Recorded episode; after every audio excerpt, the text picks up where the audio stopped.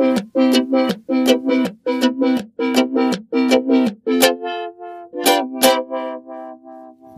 Nabelshow. Fehllos Selbstgespräche Podcast. Hallo, herzlich willkommen und guten Morgen. Guten Morgen, weil ich ja beschlossen habe, ähm, euch in, also euch so zu behandeln, liebe Zuhörer, als ob ihr in der gleichen Zeit existiert, wie in der ich es aufnehme. Also es ist morgens. Ich habe einen Kaffee und ich habe Milchschaum. Allerdings nicht den, den, den Induktionsmilchschaum, denn es ist tatsächlich ein Induktionsmilchschaum, äh, sondern es ist der Milchschaum meiner Eltern, denn ich bin gerade zu Hause. Es ist kurz vor Weihnachten. Ich habe Urlaub und bin nach Hause gefahren zu meinen Eltern. Da kommt sonst niemand von meinen Geschwistern. Wir sind zu dritt. Das ist eine entspannte Runde, hoffe ich, auch an Heiligabend. Und ähm, es ist das erste Wochenende. Vorher ich bin mit dem Zug nach Hause gefahren und jetzt sitze ich äh, hier und habe einen Milchschaum, denn meine Familie sind Kaffeetrinker. Das ist schon jeher. Ich habe auch schon überlegt, ob ich es gestern Abend aufnehme, weil ich heute noch eine kleine Aufnahme äh, für Data sein Hals habe, aber irgendwie bin ich nicht dazu gekommen und dann hätte ich mir um den Effekt zu haben, auch einen Kaffee einschütten müssen und das weiß ich nicht, ob äh, schütten, einschütten, einschenken, ein aufbrühen, so macht man das mit Kaffee. Und das weiß ich nicht, ob das so gut gewesen wäre. Und ich hätte dann höchstens einen koffeinfreien Kaffee trinken können. Etwas, was ich äh, früher verachtet hätte. Entschuldigung, Moment. Ah, ich habe genossen. Ah. Ah, Verzeihung. Nase ist, ähm, noch nicht frei. Ah. Ja, ist besser. Da steckte was in der Nase drin, was raus musste. Manchmal passieren solche Dinge. Auch in Corona-Zeiten ist immer ganz unangenehm, wenn man niest oder hustet. Und das hat ja auch, äh, kann ja ganz, ganz banale Gründe haben, aber man fühlt sich immer schuldig, das zu tun. Und ich habe mittlerweile gelernt, in die Armbeuge zu niesen und zu husten. Und ich bin erstaunt, wie viele Leute das nicht gelernt haben. Warum eigentlich? Ja, ja, ich, ich habe das früher immer äh, mit dem Kaffee. Ähm, das hatte ich früher immer äh, irritiert, dass meine Eltern, meine Familie, meine Eltern, meine Mutter vor allem koffeinfreien Kaffee trinkt. Und jedes Mal, wenn ich gefragt, wenn ich einen Kaffee, äh, wenn sie mich gefragt hat, na, willst du einen Kaffee? Ja, mit oder ohne Koffein? Das ist doch keine Frage. Man trinkt doch Kaffee nicht ohne Koffein. Das ist doch der Grund, warum man Kaffee trinkt, ist das Koffein. Ja, meine Eltern trinken tatsächlich gerne Kaffee, weil sie gerne Kaffee trinken. Und äh, wenn sie Kaffee mit Koffein brauchen, wegen, wegen was weiß ich, Kreislauf oder weil der Blutdruck abgesetzt wird, dann wird ein Kaffee mit Koffein getrunken. Ansonsten lieber eher ohne. Wird halt kein Tee bei uns getrunken oder so. Wir sind eine Kaffeetrinkerfamilie. Und äh, weil sie guten Kaffee haben, trinkt man den auch tatsächlich gerne ohne Koffein. Ich trinke den immer mit viel Milch und einem Schaum und keinem Zucker, weil das ein guter, milder Kaffee ist, den sie da irgendeine Bohne, ich glaube, ich weiß nicht, die hatten ähm, irgendwo in, in Bamberg haben die eine, eine Rösterei, die das sehr gut macht und den, den kann man dann tatsächlich auch sehr schön ohne, ohne äh, Zucker trinken und äh, auch ohne Koffein. Aber heute ist er mit Koffein und mit Schaum und ähm, ja und, und, und ohne also, äh, ohne Zucker, aber mit Koffein so äh, und ohne ohne Zimt oben, obendrauf. Das hat mir neulich die Tanja empfohlen. Es müsste eigentlich nur noch Zimt obendrauf oder Kakao oder sie hat gemeint, was denn mit Zimt? Und meine Mutter hat gestern auch Zimt obendrauf gesagt. Was soll die? Hat sie auch vorgeschlagen. Ich finde das ja dekadent. Zimt oben auf den Kaffee. Vor allem, weil es den, den Geschmack des Kaffees äh, verfälscht. Ich bin kein Freund von Kaffee mit Aroma, von irgendeinem Gesch Geschmacksgram. Also manchmal schon, wenn man so den, den, den, das Bedürfnis nach etwas hat, was eher einem Milchshake entspricht, einem Milchmixgetränk, einem Kaffeemixgetränk. Aber äh, ansonsten nein, und da empfinde ich auch einfach puren Zimt auf den Schaum gestreut als aromatisierten Kaffee. Und da lasse ich mich auch nicht von abbringen und den brauche ich in neun von zehn Fällen eher nicht. Da kann ich drauf verzichten. So, sieht's einfach mal aus. Ja, gestern bin ich, nee, gestern, vorgestern, Donnerstag, Donnerstag. Äh, äh, heute ist Samstag, ja. Donnerstag bin ich mit dem äh, äh Zug nach Hause gefahren. Ne, ich weiß nicht, ob so, so richtig äh, super entspannt habe ich mich nicht gefühlt. Ich hatte wirklich erhofft, dass der Zug leerer ist. Ich bin extra erster Klasse gefahren. Ähm, was ich jetzt nicht bedacht habe, dass das eine ganze Menge Leute machen, weil die erster Klasse Tickets, das darf ich vielleicht gar nicht sagen, aber die sind alle ziemlich billig mittlerweile, damit die Leute erster Klasse fahren, damit sich der Zug, das im Zug entzerrt damit die nicht mehr die erster Klasse äh, Großraumabteile alle leer sind und die zweite Klasse äh, alle voll sind. Ja, okay, es war niemand neben mir gesessen, das musste auch nicht, äh, man, aber es war halt trotzdem jemand direkt hinter mir und jemand vor mir gesessen und überall, also wirklich jede Bankreihe war belegt. Und das hatte ich letzten Sommer schon mal anders erlebt, da war das wirklich entspannter. Jetzt ähm, ja, war ich da nicht so so wahnsinnig glücklich. Das, äh, aber aber es, es, es ging, äh, ging gut. Die Fahrt war schnell. Statt äh, dreieinhalb Stunden habe ich eine schnelle Strecke äh, gefunden, zweieinhalb Stunden. Das, das geht. Und es ist tatsächlich auch kontrolliert worden, ob man geimpft, genesen oder gestorben war. Nein, oder, oder getestet. Die äh, was, was ist das? Also, also nicht die 3G des Jens Spahn. Am Ende des Winters sind wir geimpft, gestorben oder genesen. So, bin ich froh, dass wir den Menschen los sind. Ich möchte nicht über Politik reden, aber ich bin froh, dass wir Jens Spahn los sind. Ganz ehrlich. Ich äh, bin auch ehrlich froh über, über, über Lauterbach. Das äh, mag nicht die diplomatischste äh, Entscheidung gewesen sein, aber ich, und ich bin auch nicht immer mit allem einverstanden, was er sagt, genau wie das halt mit jedem Politiker und jeder Politikerin auch sein sollte. Man sollte bei Politikern generell nicht einfach alle schlucken, was die sagen, sondern durchaus auch kritisch sein. Aber ich bin, ich bin noch nicht mal besonders kritisch. Ich befasse mich viel zu wenig mit Politik. Das ist äh, ja, aber, aber äh, trotzdem, ich finde das Zeichen, Lauterbach zum Gesundheitsminister gemacht zu haben, äh, ehrlich, ehrlich doch. Das, das ist gut. So, das möchte ich einfach mal an der Stelle sagen.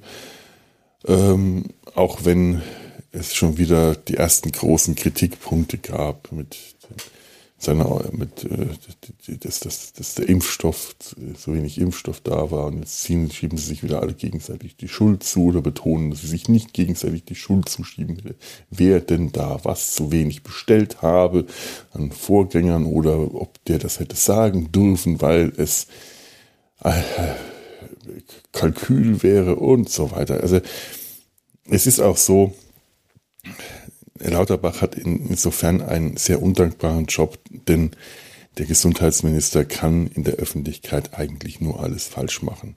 Wenn er was sagt, schreien sie, weil er was gesagt hat. Wenn er nichts sagt, schreien sie, weil er nichts gesagt hat. Und wenn, wenn es keinen Grund gibt, weil er was gesagt oder nicht gesagt oder gesagt, gemacht oder nicht gemacht oder angeordnet oder nicht angeordnet hat, dann finden sie die Nase in seinem Gesicht und dann wird darum gekräht. Und deswegen habe ich keine Lust, mich mit Politik zu beschäftigen, weil es einfach nur nervt und frustriert. Es ist ja nicht so, dass es keinen Spaß machen würde, sich mit äh, Politik zu beschäftigen. Je dümmer und absurder und äh, dümmer die, die menschliche Dummheit ist eigentlich ein wunderschönes Thema, um sich damit zu beschäftigen. Und in der Politik findet man eine Menge davon. Aber es ist halt leider ein ernstes Thema, eins bei dem ich immer ganz schnell wieder auch das Lachen verliere und, dann habe ich einfach keine Lust. Das, das frustriert so sehr. Es, man ärgert sich dann wirklich drüber. Und deswegen ärgere ich mich, ich ärgere mich lieber über Dinge, die nicht ganz so ernst sind. Das ist, das ist besser. Ich habe ja schon mit meiner Gesundheit äh, als Thema, als ernstes Thema, über das ich mich ärgern muss oder mich beschäftigen muss, damit mehr mich, mich beschäftigen äh, habe ich ja mehr als genug an, an den Hacken. Das muss jetzt nicht ja noch, muss mir nicht noch die Politik noch dazu. Ein, ein weniger ernstes Thema. Wir haben, äh, müsst ihr mich mal schneuzen. Ich habe hier aber irgendwo keine Taschentücher. Die hat doch hier welche.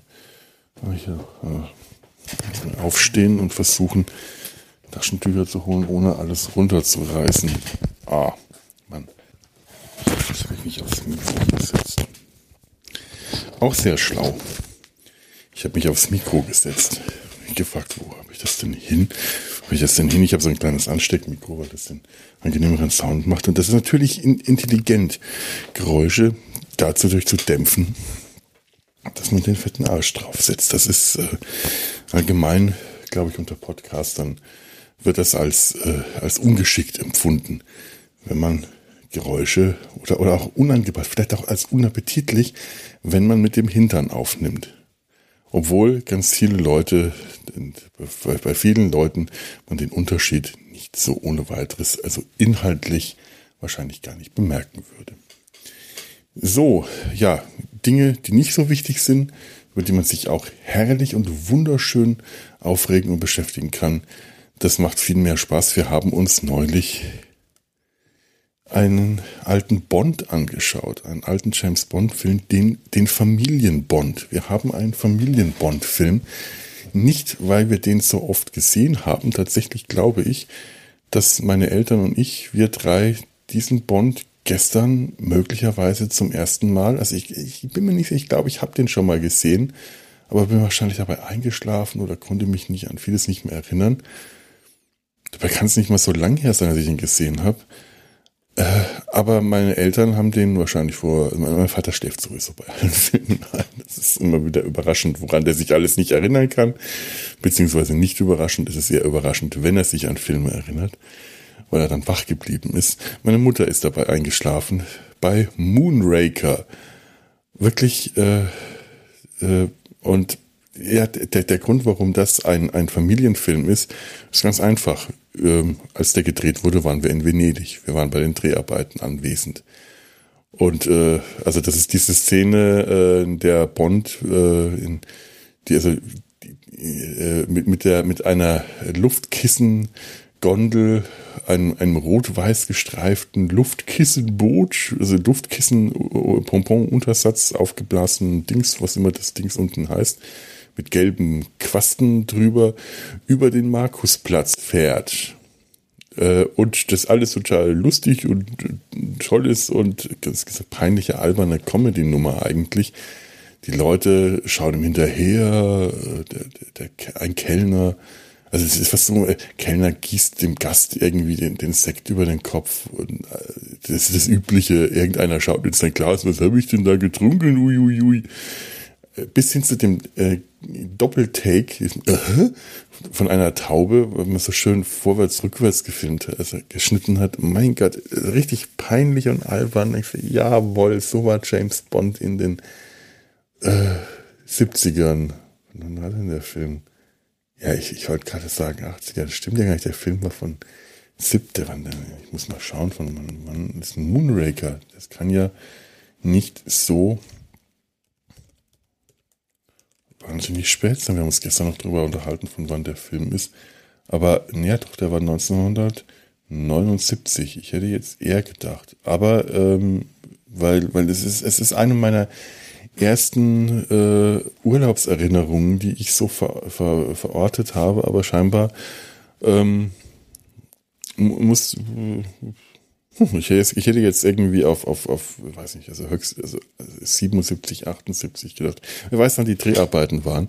Denn ich war dabei und ich kann mich an diese Gondel erinnern. Ich kann mich erinnern, dass da diese Gondel war und dass da Leute da durch, da drin saßen in der Gondel. Mehrere Leute, denn für die Dreharbeiten haben sie scheinbar mehrere Aufnahmen gemacht. Äh, einmal äh, Bond alleine in der Gondel, wie er über den Markusplatz fährt, und einmal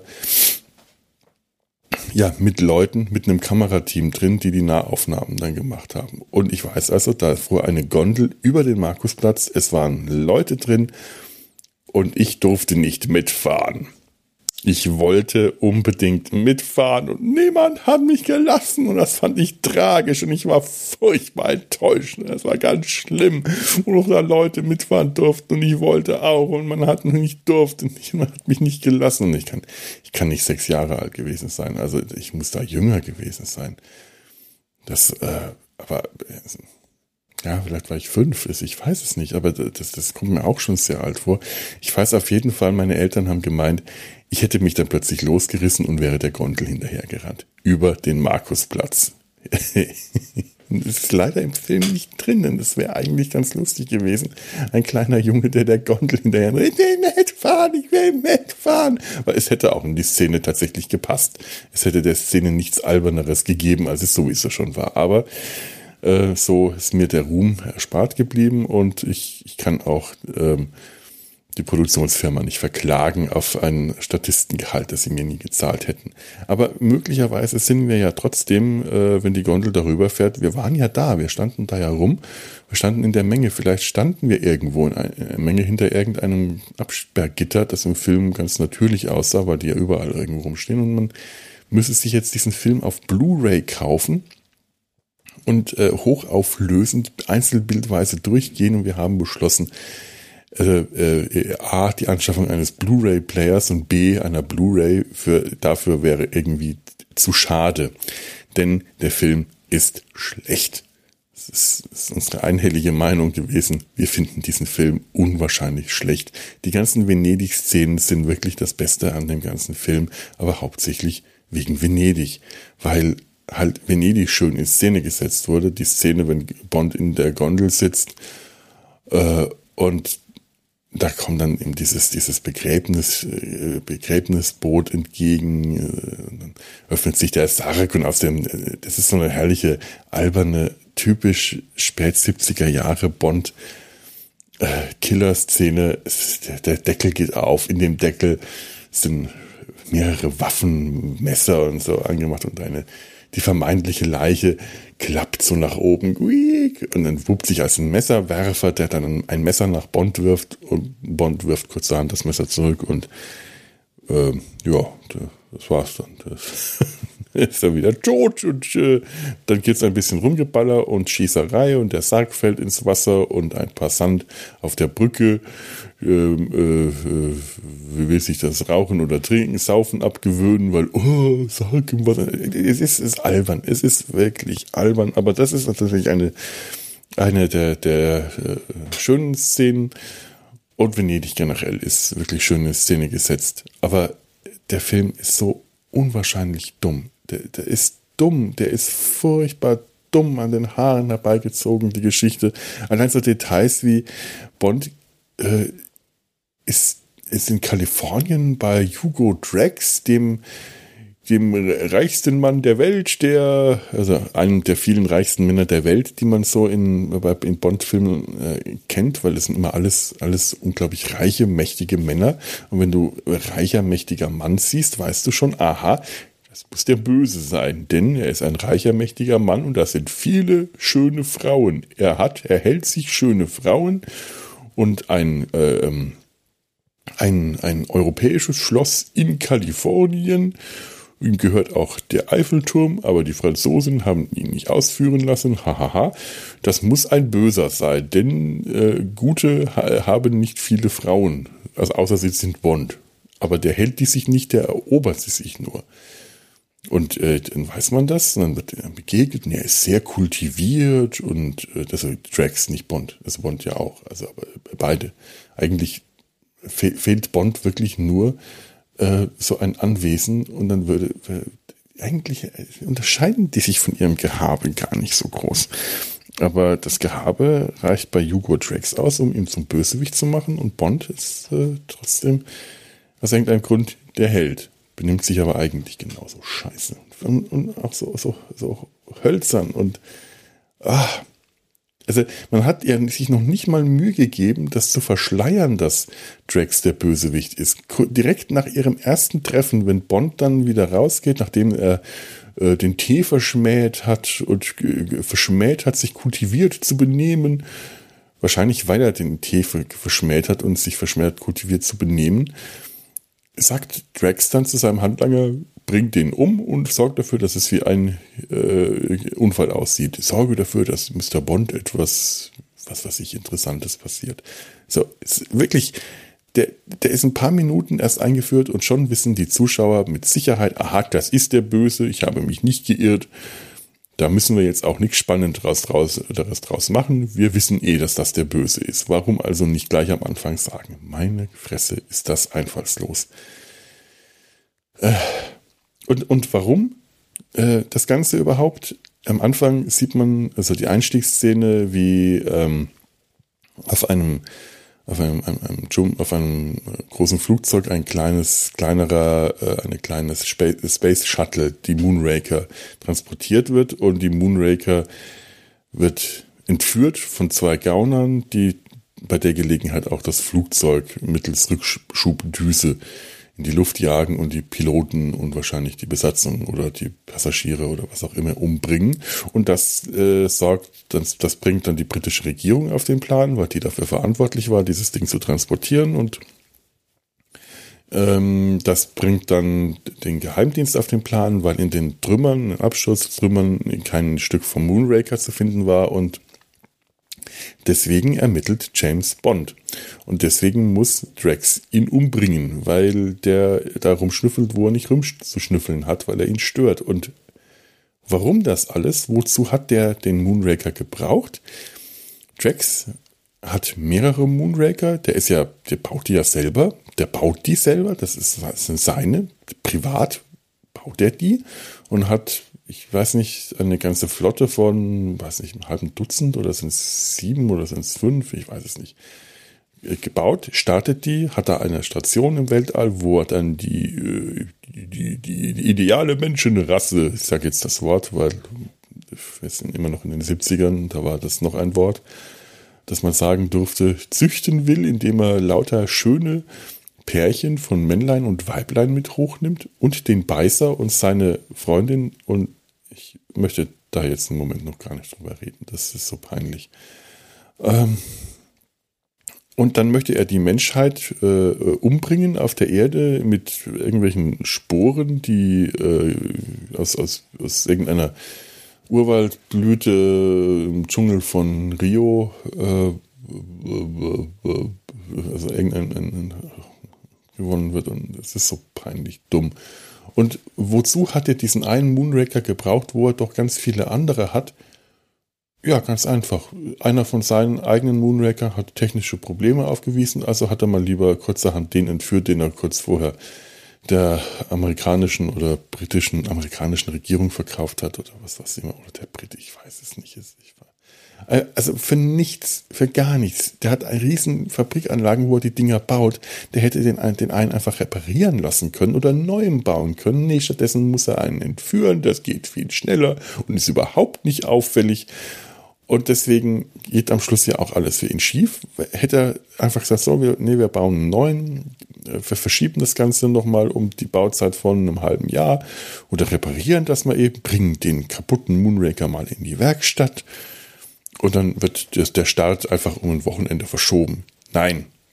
So, und das wird so ganz nebenbei am Schluss erwähnt. Bond fragt ihn, Mr. Drax, ich muss Sie das noch fragen. Und er sagt so, ja, deswegen. Ach so, ja.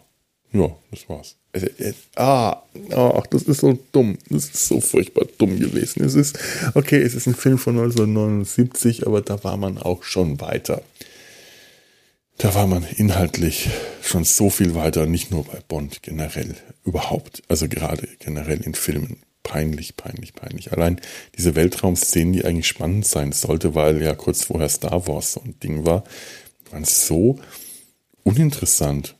Das war so unspannend. Das, das, das so, so nicht, nicht mal äh, äh, sah, sah gut aus, aber es war so uninteressant inszeniert, so Szene für Szene und äh, es war kein Spannungsbogen, es war irgendwie einfach langweilig. Und, und Roger Moore, einfach nur schrecklich. Da wird, da, da wird, äh, da, da ist bei Daniel Craig, als der anfing, er rumgemosert, oh, das ist so ein brutaler Typ und er hat keine Gefühle und das ist einfach nur ein stumpfer Gegenstand. Das wird ja im Film auch gesagt und ich habe das dann auch gesagt, ja, das stimmt, das ist ein stumpfer Gegenstand. Wurde halt so nachgeplappert. Wenn ich mir den angeschaut habe gestern, das ist ein stumpfer Gegenstand. Das ist ein stumpfer Gegenstand, der kultiviert tut. Aber das ist wirklich schlimm. Roger Moore in diesem Film ist wirklich, äh, das ist ein stumpfer Killer, der sich äh, gefühllos, der hat den ganzen Film, zeigt er nicht eine echte, genuine Gefühlsregung nichts. Das ist komplett gefühlsleer. Eine gefühlsleere, hohle Maske, der ist oberflächlich, da ist nichts drin. Du hast nie das Gefühl, dass der irgendwie dass da irgendwas ist. Es ist wirklich diese eine Szene in der Zentrifuge, aber auch nur, weil es da halt körperlich gefährlich für ihn ist und, und scheinbar auch für Roger Moore anstrengend war, weil sie ja irgendwie das drehen mussten, mit so einem Windgebläse ihm so den, die, die, die schlapprige Haut aus dem Gesicht wegblasen, damit man dies, diesen, diesen äh, den Druck erzeugen konnte. Das ist eine Mal, wo der Schwäche zeigt, wie er dann da aussteigt und für drei Sekunden angeschlagen ist. Also ehrlich, nachdem er es geschafft hat, aus dieser Falle zu entkommen. Er, er, und sonst den ganzen Film über nichts. Eine starre Maske in Nahaufnahmen, unangenehm. Der Mann war alt zu dem Zeitpunkt. Der hätte da schon längst aufhören sollen, Bond zu spielen. Und danach kamen ja noch Filme. Es war peinlich. So alt und starr.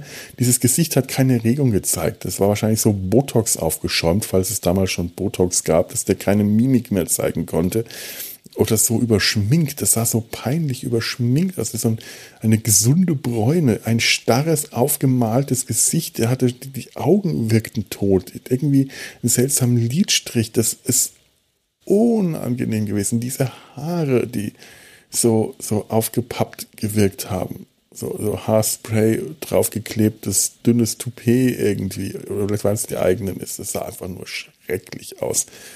Wow. Das hat auch meine Mutter gemeint, sie kann sich da noch genau dran erinnern, wie sie Roger Moore gesehen hat in Venedig. Da, da standen wir wohl wirklich nicht weit von dem weg, nur wenige Meter. Wie der da rumstand, der muss unglaublich alt und runzlig ausgeschaut haben, wenn man den von nahem gesehen hat. Das äh, hat sie richtig erschreckt. Großer äh, Roger Moore-Fan, schon aus frühester Jugend, als, als er noch, äh, was weiß ich, Simon Templer oder was weiß ich war, und dann sieht die den, damals war meine Mutter ja noch sehr jung und dann sieht sie diesen alten Bond. Ja. Ich meine, sie hat auch, ist dann auch gemeint, sie ist eigentlich, äh, eigentlich war Bond, war Roger Moore immer ihr Lieblingsbond, weil der nicht sich, sich gegenüber Frauen nicht so scheiße verhält, wie das Sean Connery tut. Und gestern haben wir da echt äh, was anderes gesehen. Das ist peinlich gewesen. Also Roger Moore, also allein dieses Rumgebackere, wie der sich dann, Bond nimmt sich jede Frau, die er kriegen kann. Der baggert die nicht an, sondern er nimmt sie sich. Der muss sie sich auch nicht mit Brutalität nehmen oder gegen ihren Willen, weil natürlich wollen die ja auch alle. Zeigen die Widerstand, zeigen die den höchstens für kurze Sekunden und dann verfallen sie dem Charme dieses alten, schmutzigen alten Mannes der sich Frauen auch einfach nimmt, weil er gerade noch mal für zwei, drei Stunden Zeit hat. Was kann ich denn, wen kann ich denn äh, flachlegen, wenn man hier, was kann ich denn machen, wenn man hier in Rio äh, sich langweilt? Wen kann ich denn flachlegen? Ach, Sie, äh, Agentin äh, äh Holly Fleischmatratze oder was ist die, gemeines Wort, aber ehrlich, die Bond-Namen, äh, Girl-Namen sind ja wirklich, Prof wie heißt die? Professor Dr. Goodnight? Das ist so peinlich, ehrlich. Oh. Bond-Girl-Namen. Das ist, ist also das ist eine Peinlichkeit schon für sich. Nee, nee. Agentin Ficky Fleischmatratze. Das fehlt eigentlich. Dass man, die, man hätte die übersetzen müssen. Dann wären wär irgendwann in den, in den 70ern wären solche Namen dabei rausgekommen. Bei den deutschen Übersetzungen. Was für ein schlimmer Film. Furchtbar. Wirklich, wirklich ganz furchtbar. Toll auch in Venedig. Er besucht dann diese Glasfabrik. Also er besucht die Verkaufsräume dieser Glasmanufaktur direkt am Markusplatz in der ersten Adresse gelegen und äh, den, fragt ihn die, die schöne äh, Verkäuferin, was sie für ihn tun kann. Und Bond natürlich äh, weiß, was sie für ihn tun könnte, aber er ist jetzt gerade im Dienst und hat gerade mal keine Zeit muss also nicht drei Minuten totschlagen, bis er irgendwas anderes machen kann, um die hübsche Verkäuferin zu vernaschen. Nein, er schaut sich um, geht in den hinteren Raum, aus, dem, aus den Verkaufsräumen, in den hinteren Raum in die große Glasbläserwerkstatt am Markusplatz. In Venedig am Markusplatz steht eine Glasbläserwerkstatt. Also, das ist schon so schwachsinnig sondergleichen. Jeder, der schon mal in Venedig war, weiß, dass da keine Glasbläserwerkstatt steht. Da kann keine stehen. Da ist kein Platz und nicht direkt am Markusplatz. Das ist die erste Adresse am Platz. Das ist, das ist das, das Vorzeigeviertel. Da steht keine Glas. Wofür haben die denn Murano? Glas wird auf Murano geblasen. Da sind die großen Werkstätten. Das ist die Insel, wo das Glas hergestellt wird. Also, oh, aber es ist, äh, ja, muss man nicht drüber nachdenken. Okay, das sind so Dinge, die kriegst du mit, wenn du die, die Örtlichkeiten kennst. Das ist halt so das Übliche. Das ist wie ähm, die, die, diese Werbung aus den 90ern in Rom mit den Nonnen für, für irgendeine Autovermietung. Die, die Nonnen, die in, ihr, in, in Rom in, ihr, in, äh, in ihren Bus einsteigen und eine Nonne verpasst den Bus und mietet sich dann einen Sportflitzer und fährt hinterher. Und das Ganze spielt diese Szene, äh, Nonnen steigen in den Bus ein und die eine Nonne verpasst, das spielt am Kapitol. Und weil ich damals halt sehr oft in Rom war, äh, durch Zeichenexkursionen einmal im Jahr, kannte ich halt diese, die, diese Gegend, diese Stelle ums Kapitol herum, die, diesen Ort sehr gut und wusste, das ist alles von hinten bis vorne so geschnitten, dass man es nicht gemerkt hat, aber nichts davon konnte passieren. Die eine Non, die Nonnen kommen die linke Treppe herunter, die Nonne, die ihnen hinterher rennt, rennt ihn auf einer ganz anderen Treppe, auf einer rechten Treppe, die nicht mal am Kapitol ist, sondern nebenan äh, hinterher. Der Bus fährt aber nicht unten am Ende der Treppe, sondern oben auf dem Hügel vom Kapitol, wo überhaupt kein Bus fahren darf, ab. Das merkst du nicht. Das merkst du einfach nicht, weil äh, die, die, der, der Schnitt dir das so zeigt und wenn du damit nicht wirklich äh, vertraut bist, kriegst du das nicht mit. Deswegen ist das mit, dem, mit der Glasbläserei in Venedig am Markusplatz auch nicht so schlimm, weil man es als Zuschauer einfach nicht merkt. Das ist legitim sowas. Hudson Hawk, der Meisterdieb mit Bruce Willis, spielt in Rom, also ähnlich wie diese schöne Werbung. Und äh, da ist an der Piazza Navona äh, spielen auch Teile und ich weiß nicht mehr genau, was es war, aber äh, da haben sich mir auch die Haare gesträubt, weil da Dinge passieren, die da nicht passieren konnten. Aber äh, das weiß ich jetzt leider nicht mehr, was es war. So. Ja, James Bond. Den haben wir also gesehen und das ist etwas, worüber man sich viel, viel, viel, viel, viel lieber aufregen könnte als über die Politik. Ist doch schön. Ist doch schön, wenn man sowas hat. Ja, was haben wir noch? Jetzt, jetzt, jetzt ähm, habe ich mein, mein Bond-Thema aufgebraucht. Viel zu lange. Ich habe viel zu lange über diesen schrecklichen Menschen geredet. Warum eigentlich? Ich habe früher sehr viel Bond gesehen und sehr gerne und ich finde es mittlerweile einfach schwierig gerade die alten Bond-Filme, ich habe nicht mehr so viel Spaß daran. Ich hatte immer sehr viel Spaß an den alten Bond-Filmen, immer etwas mehr als an den neuen. Hm, ich weiß nicht, ob Bond generell für mich einfach als Thema langsam einfach abgemeldet ist oder ob ich nur die alten Bond-Filme einfach mal in den Mottenschrank stellen sollte und nie wieder rausholen, um mir, ja, ich meine, der, der, um mir den Spaß nicht in der Erinnerung nicht zu nehmen, der Zug ist abgefahren. Das weiß ich jetzt leider, dass ich die schlecht finde. Also sowohl Moore als Connery. Da tut es mir echt leid drum, weil ich mehr Connery Bond-Fan war, aber halt leider auch nicht mehr bin. Äh, aber naja, wie dem auch sei. Bond. Es geht halt nicht alles ewig gut. Also auch nicht das Vergnügen an James Bond-Filmen. Ja, worüber rede ich noch? So, über, es geht halt nicht alles ewig äh, gut. Manchmal passieren schlimme Dinge, dann muss man halt nochmal wieder über den Krebs reden. Ähm, was soll ich denn sagen? Ja, ich hatte neulich beim, glaube ich, was äh, nicht so Intelligentes gesagt, äh, weil ich momentan noch keine Chemo bekomme und sagt, ja, huhuhu, die Haare ausfallen, das wäre ja bei mir nicht so schlimm, weil die eh von alleine ausfallen. Das mit den Haaren wäre nicht das Schlimmste, das weiß ich ja gar nicht. Also das ist so dahingesagt gewesen, weil ich überhaupt nicht weiß, wie sich das auf meine Psyche auswirkt, wenn man das, das, das, also der Haar, das, der Verlust von Haaren, wenn, also das ist so dieses Klischee, Klischeebild, das bekannteste Bild, Klischee möchte ich in dem Zusammenhang nicht benutzen, das Wort.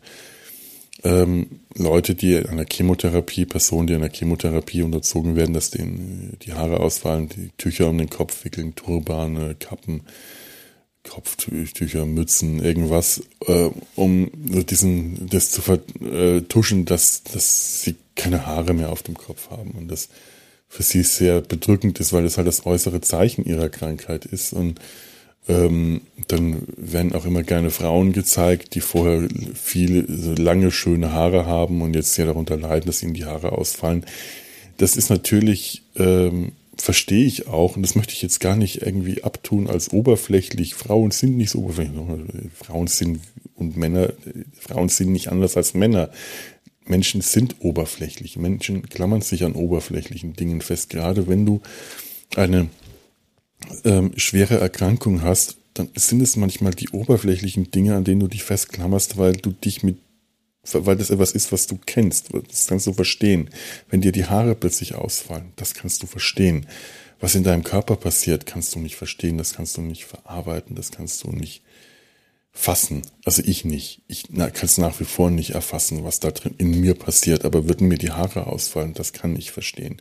Und ähm, nur weil ich in äh, wahrscheinlich zehn Jahren spätestens ohnehin komplett kahl bin und äh, wenn ich nach meinem Vater und Großvater gehe, eigentlich schon seit äh, mindestens zehn Jahren kahl sein müsste, äh, genetisch betrachtet. Äh, äh, aber heißt das nicht, wenn, wenn mir die Haare jetzt nicht auf natürliche Weise, sondern plötzlich wegen äh, einer Chemotherapie ausfallen, dass mich das nicht belasten würde. Das würde mich wahrscheinlich extrem belasten, weil ich meine, es belastet einen ja auch schon, wenn man kahle Stellen auf dem Kopf entdeckt, einfach nur, weil einem altersgemäß die Haare ausfallen.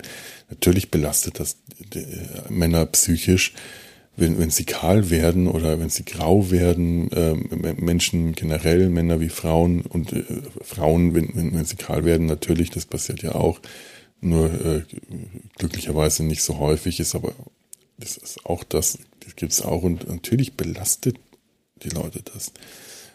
Auch wenn es auf natürliche und langsame Weise geschieht, äh, umso mehr ist es eine wahrscheinlich eine enorme psychische Belastung, wenn das dann plötzlich passiert, einfach weil man zu dem Ganzen, dass es einem beschissen geht, weil das halt die Nebenwirkungen der Chemotherapie sind, weil der Körper angegriffen wird, um geheilt zu werden. Das ist ja schon ein, ein Vorgang, der einen äh, nicht, also sowohl psychisch als auch physisch zu schaffen macht, wenn dann noch so etwas passiert, etwas, dass man auf einmal äh, dinglich greifen kann, nämlich die Haare, die einem ausfallen. Also ganz viele Leute rasieren sich dann vorher den Kopf kahl, damit das ein, um dem vorzugreifen, um zu sagen, so, wir können die jetzt nicht mehr ausfallen, ich habe sie mir schon abrasiert. Das ist äh, natürlich auch praktisch, wenn man nicht überall Haare verstreut den ganzen Tag, aber man hat äh, da auch schon was dagegen getan. Und ich kann mir vorstellen, das würde mich wahrscheinlich ganz schön fertig machen. Jetzt, wie gesagt, ich habe momentan noch keine Chemo abwarten. Einfach mal abwarten. Ja.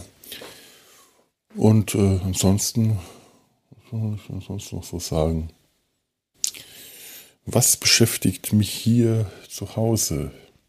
Das Essen beschäftigt mich hier zu Hause. Ich glaube, es gibt gleich Frühstück da unten und äh, ich bin eigentlich gar nicht mehr so ein großer Frühstücker in letzter Zeit gewesen.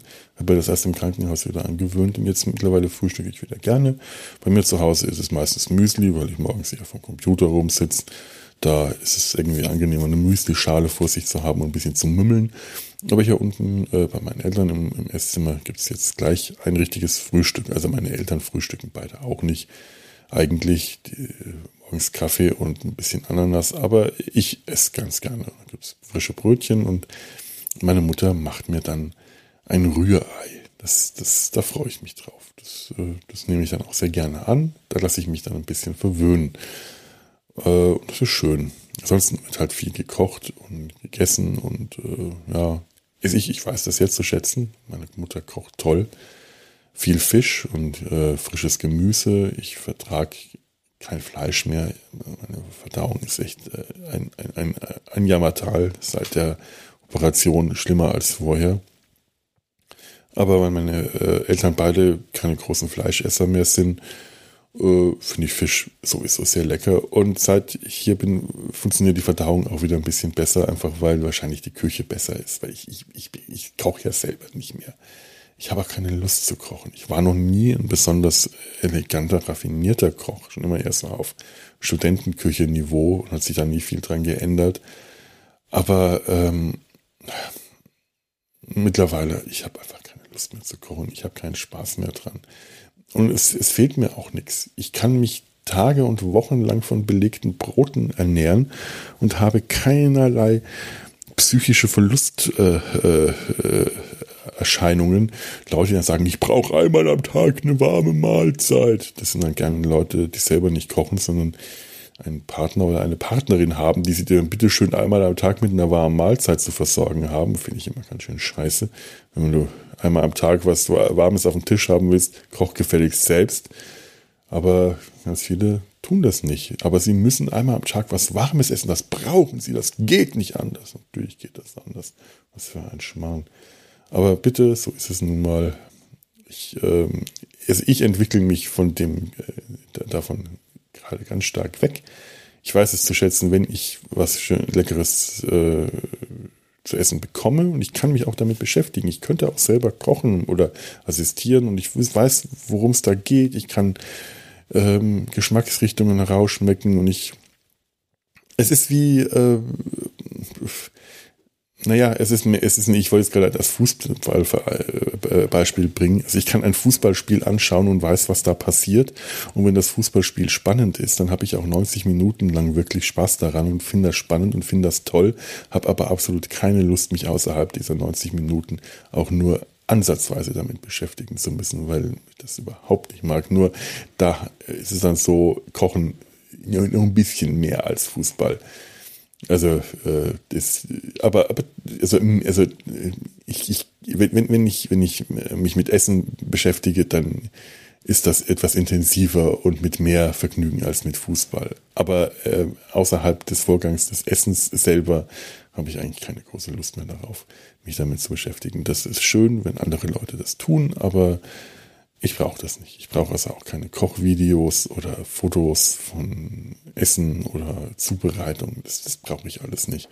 Schön für euch, wenn ihr das mögt, aber äh, ich muss das nicht haben. Mein Leben wird dadurch nicht bereichert. Vielen herzlichen Dank. So, jetzt habe ich das gesagt und mich wahrscheinlich äh, bei, bei äh, Kochmenschen wie bei Fußballmenschen unbeliebt gemacht bei meiner Hörerschaft ist, ist, ist das äh, statistisch vernachlässigbar. Alle beide, wenn jetzt alle beide Hörer, ich weiß nicht, warum sich das so groß überschneidet. Leute, die Fußball mögen und kochen, wohl, warum eigentlich nicht? Das, das hat ja nichts mit, äh, mit nichts zu tun. Das ist ja überall weit verbreitet. Beides, beides. Oh.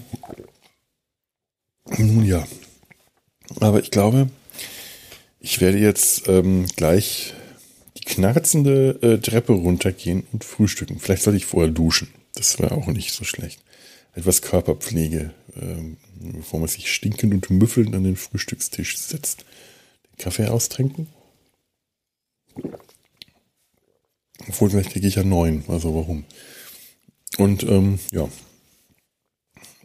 Ähm, ja, ich, ich werde mich jetzt was tummeln. Ich, ich hatte eigentlich ganz viele andere Themen noch. Ich weiß gar nicht, warum mir nur James Bond heute eingefallen ist. Aber so ist es nun mal. Es ist auch so, wenn man ähm, alles, was mich so in der letzten Zeit beschäftigt hat, ist jetzt plötzlich weg, weil ich hier bei meinen Eltern bin. Und damit verschwindet das auch so. Einfach aus der Wahrnehmung und man hat dann andere Dinge, die einen beschäftigen. Zum Beispiel, dass wir ähm, ja äh, gerne spielen, aber irgendwie hatten wir nicht mehr so richtig viele Spiele hier. Es waren so, ja, ich habe dann tatsächlich mal auf die Idee gekommen, etwas, was ich schon vor Jahren hätte machen sollen, mal einfach mein, eins von den, ein Siedlerspiel mitzubringen. Ich spiele das nicht mehr in Köln, also schon einfach, weil ich momentan eh niemanden habe, mit dem ich das spielen würde aber auch schon bestimmt seit 10, 15 Jahren kein einziges Mal mehr Siedler gespielt. Und früher haben wir das einmal die Woche, jeden Donnerstag haben wir eine Spielerunde gehabt. Und da wurde immer irgendein neues Spiel ausgetestet, dass man sich irgendwo entweder hat jemand ein neues Spiel gekauft oder man hat sich irgendwas aus der Bücherei ausgeliehen. Und dann musste mindestens einmal gesiedelt werden. Und das ist ja ein Spiel, das dauert lang. Da sitzt man schon mal zwei Stunden da. Das waren also auch Siedleraktionen, die bis spät in die Nacht gegangen sind. Da ist man dann irgendwann auch fix und fertig. Und besonders geschickt darin war mein lieber alter Freund der Gero, der leider heute nicht mehr lebt. Deswegen kann ich ihn namentlich erwähnen. Er fehlt mir sehr, er fehlt mir wirklich sehr, weil es ein ganz lieber Mensch war. Ein, ein sehr lieber, sehr defekter Mensch in äh, vielerlei Hinsicht defekt. Aber die Defekten sind häufig die die, die wertvolleren Menschen, weil man, sich die, die, die, die auf die besser aufpassen muss. Und das, ähm, als der gestorben ist, das hat mir sehr, sehr wehgetan. Und das war ein wirklich begnadeter Siedlerspieler, der war immer so unwahrscheinlich verpeilt. Man hat immer gedacht, mein Gott, der, der kriegt überhaupt nicht mit, was eigentlich los ist. Dem hat man ständig Tipps gegeben. Gero, du musst mal schauen, da, du hast eine Zahl hier und da. Der hat's fertig gebracht, Rohstoffe gegen eine Zigarette zu tauschen. Ich hab Holz, braucht jemand Holz und gibt mir eine Zigarette dafür. Allein, dass wir damals äh, beim Spielen in der Küche noch einen Aschenbecher stehen hatten, weiß man auch, wie lange das her war. Und dann hat er gewonnen. Man hat dem wirklich sagen müssen, was er machen. Oder er hat immer gedacht, man muss sagen, ja, man haben es dann nicht mehr gemacht. Er saß dann da. Ach ja, wie viele Punkte braucht man nochmal, um zu gewinnen? Zehn, Gero. Zehn. Es sind schon immer zehn gewesen. Ach ja, dann habe ich gewonnen. Ich habe zwölf. Ah! da sitzt du da, es ist nachts und du hast gerade drei Stunden gespielt und du bist gerade kurz davor, irgendwas zu machen. Und dann kommt dann, ach, ich habe schon vor einer halben Stunde und du warst einfach nur müde und jetzt dieses Spiel drin. Ah!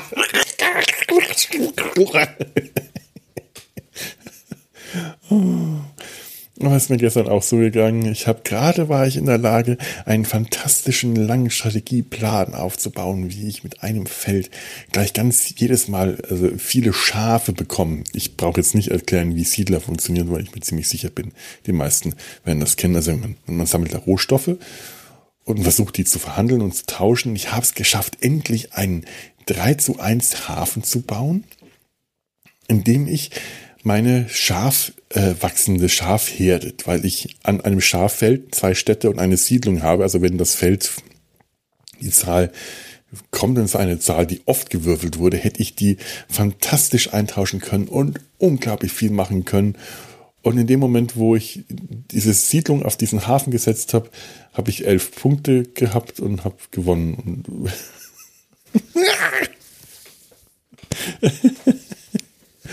oh. Aber schön. Meine Eltern haben vorher noch nie Siedler gespielt. Äh, die sind ganz begeistert. Und das erstaunt mich eigentlich, weil wir haben unglaublich viel gespielt. Also auch, auch später, als wir alle schon von zu Hause ausgezogen haben, wir immer irgendwas gespielt wenn die Familie da war, Weihnachten, meine Schwester, die äh, auch gerne, gerne spielt, aber äh, ihre Familie spielt nicht gerne. Die nutzt das aus, wenn sie hier ist, sofort zack, werden Brettspiele auf den Tisch gepackt, weil bei ihr ist sonst keiner und meine Eltern machen das. Aber auch die hat scheinbar nie gesiedelt. Und meine Eltern auch nicht. Und jetzt haben wir ein neues Spiel, weil man kann auch nicht immer nur Kanaster spielen oder Rommel. Und Scrabble äh, kann ich bald, kommen wir bald zu den Ohren raus. Ist, obwohl es ein schönes Spiel ist, müssen wir nachher auch mal machen. Und, und, und Slotter steht gerade neben mir. Das ist so ein Drehdingens, so ein äh, Apparillo, wo man äh, Plastikmünzen durch so Drehwählscheiben durchschieben äh, muss und das, der, das Gegenübi muss das auch und einen daran hindern. Das ist sehr, sehr, sehr witzig. Ist ein ganz simples Spiel, aber macht, macht Spaß. Das ziehe ich nachher auch mal hier aus dem Regal Schauen wir mal, was spielt. Da ist ein großes Schach, eine Schachbox. Vielleicht ist da innen auch ein Backgammon-Spiel, weil mein Vater, meine Eltern haben festgestellt, die haben noch nie Backgammon gespielt. Und ich habe das in der Schule gespielt, rauf und runter. Wir haben das geliebt. Sobald wir eine Zeit hatten und meistens im Café saßen, also entweder eine Freistunde hatten oder geschwänzt haben, dann haben wir Backgammon gespielt. Also auch so eine schnelle Variante, wo man nicht ewig dafür braucht, weil man ja nicht so viel Zeit hatte. Und auch gerne mal im Unterricht. mit einem großen Bekämmen unterm Tisch. Das war nicht so. Wir waren, wir waren keine besonders praktisch veranlagten Menschen damals. Ja. So, damit ist jetzt aber mal gut. Ich werde jetzt äh, die knarzende Treppe hinuntergehen und äh, mich dann äh, hier schon mal von euch verabschieden und euch eine schöne Zeit wünschen. Ich werde mich wahrscheinlich so um Weihnachten herum dann nochmal bei euch melden und bis dahin macht's gut. Tschüss und hinterlasst mir Kommentare. Ihr könnt mir auf äh, äh, äh, Kommentare hinterlassen, aber auch gerne bei äh, in der NRVisionsmediathek oder auf, auf Twitter und Facebook. Da freue ich mich einfach. Und jetzt äh, gehabt euch wohl, ich gehe da mal nach unten.